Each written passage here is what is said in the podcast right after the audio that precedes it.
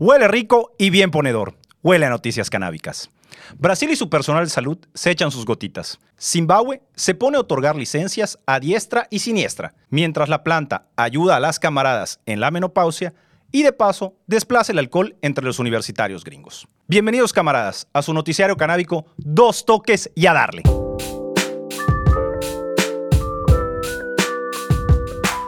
De acuerdo al portal público, un equipo de investigadores de la Universidad de Sao Paulo, dirigido por el profesor de psiquiatría José Alexander Essek, han hecho un ensayo clínico para determinar la eficacia del tratamiento con CBD en la reducción del agotamiento emocional del personal que ha estado trabajando en la primera línea de batalla contra la COVID.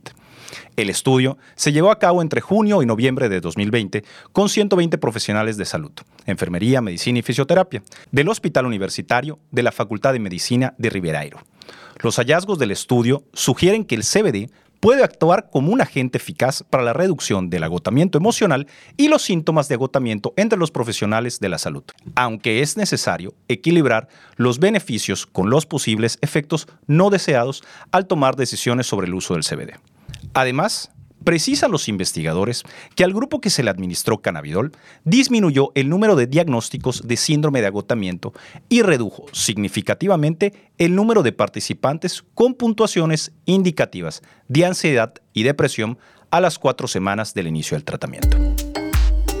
Zimbabue ha concedido 57 licencias a compañías nacionales y extranjeras que les autoriza a embarcarse en la producción de cannabis medicinal. Lo anterior fue mencionado en un comunicado el domingo pasado por la Agencia de Inversiones del país africano. Manifestaron que el cultivo de cannabis ya ha comenzado en varias producciones que han sido beneficiadas con licencia y que están repartidas por toda la nación.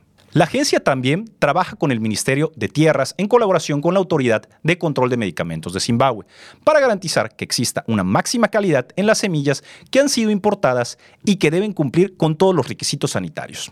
Las ventas de cannabis medicinal pueden llegar a los 1.250 millones este año, dice la tesorería del país africano, que legalizó la producción del cannabis medicinal en 2018, aunque por ahora no se había realizado ninguna exportación. Zimbabue quiere despegar su programa de cannabis medicinal y cáñamo industrial y ser un actor exportador importante entre los países africanos y encontrar una gran fuente económica en la que el Ejecutivo ya cree desde hace unos años.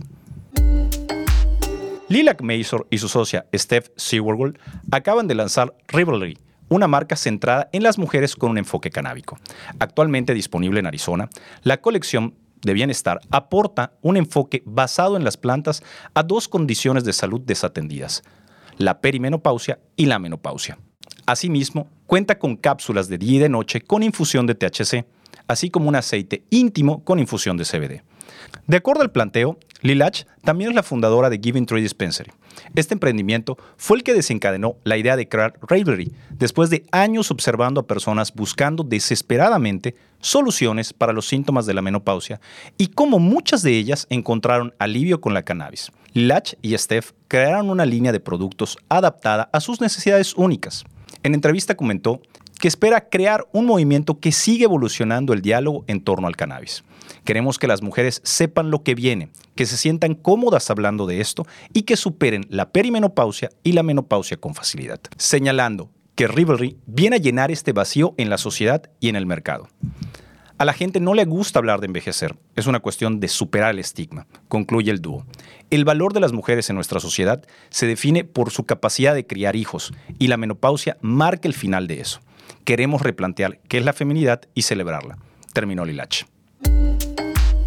El estudio Monitoring the Future, financiado por NIDA, ha estado arrastrando el uso de drogas entre estudiantes universitarios y adultos no universitarios de 19 a 22 años desde 1980. Los investigadores realizaron la edición 2020 de la encuesta en línea, consultando a unos 1.550 adultos jóvenes entre el 20 de marzo y el 30 de noviembre de dicho año, después de que la pandemia de coronavirus azotara Estados Unidos.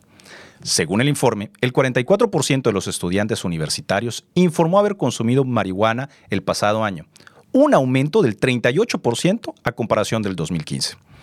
También hubo un aumento en el uso de la marihuana diario o casi diario, que aumentó del 5 al 8% en 5 años. Al mismo tiempo, el consumo de alcohol informado entre los estudiantes universitarios se redujo del 62% en 2019 al 56% y el número de ellos que informaron haber estado borrachos en el último mes disminuyó al 28% desde el 35% al año pasado.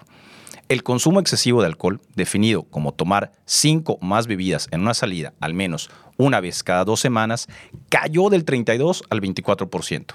Aunque el estudio no aborda las causas detrás de estas tendencias, los científicos especulan que el costo de la pandemia en la vida diaria y la salud mental puede ser una de las fuerzas impulsoras detrás de los patrones de consumo en adultos jóvenes. El descenso histórico de la ingesta de alcohol, por ejemplo, coincide con una época marcada por el aislamiento, la cuarentena y el estancamiento de los eventos sociales. Pues camaradas, muchas gracias por su atención para con este su noticiero canábico. Mientras tanto, sean felices y rólalo.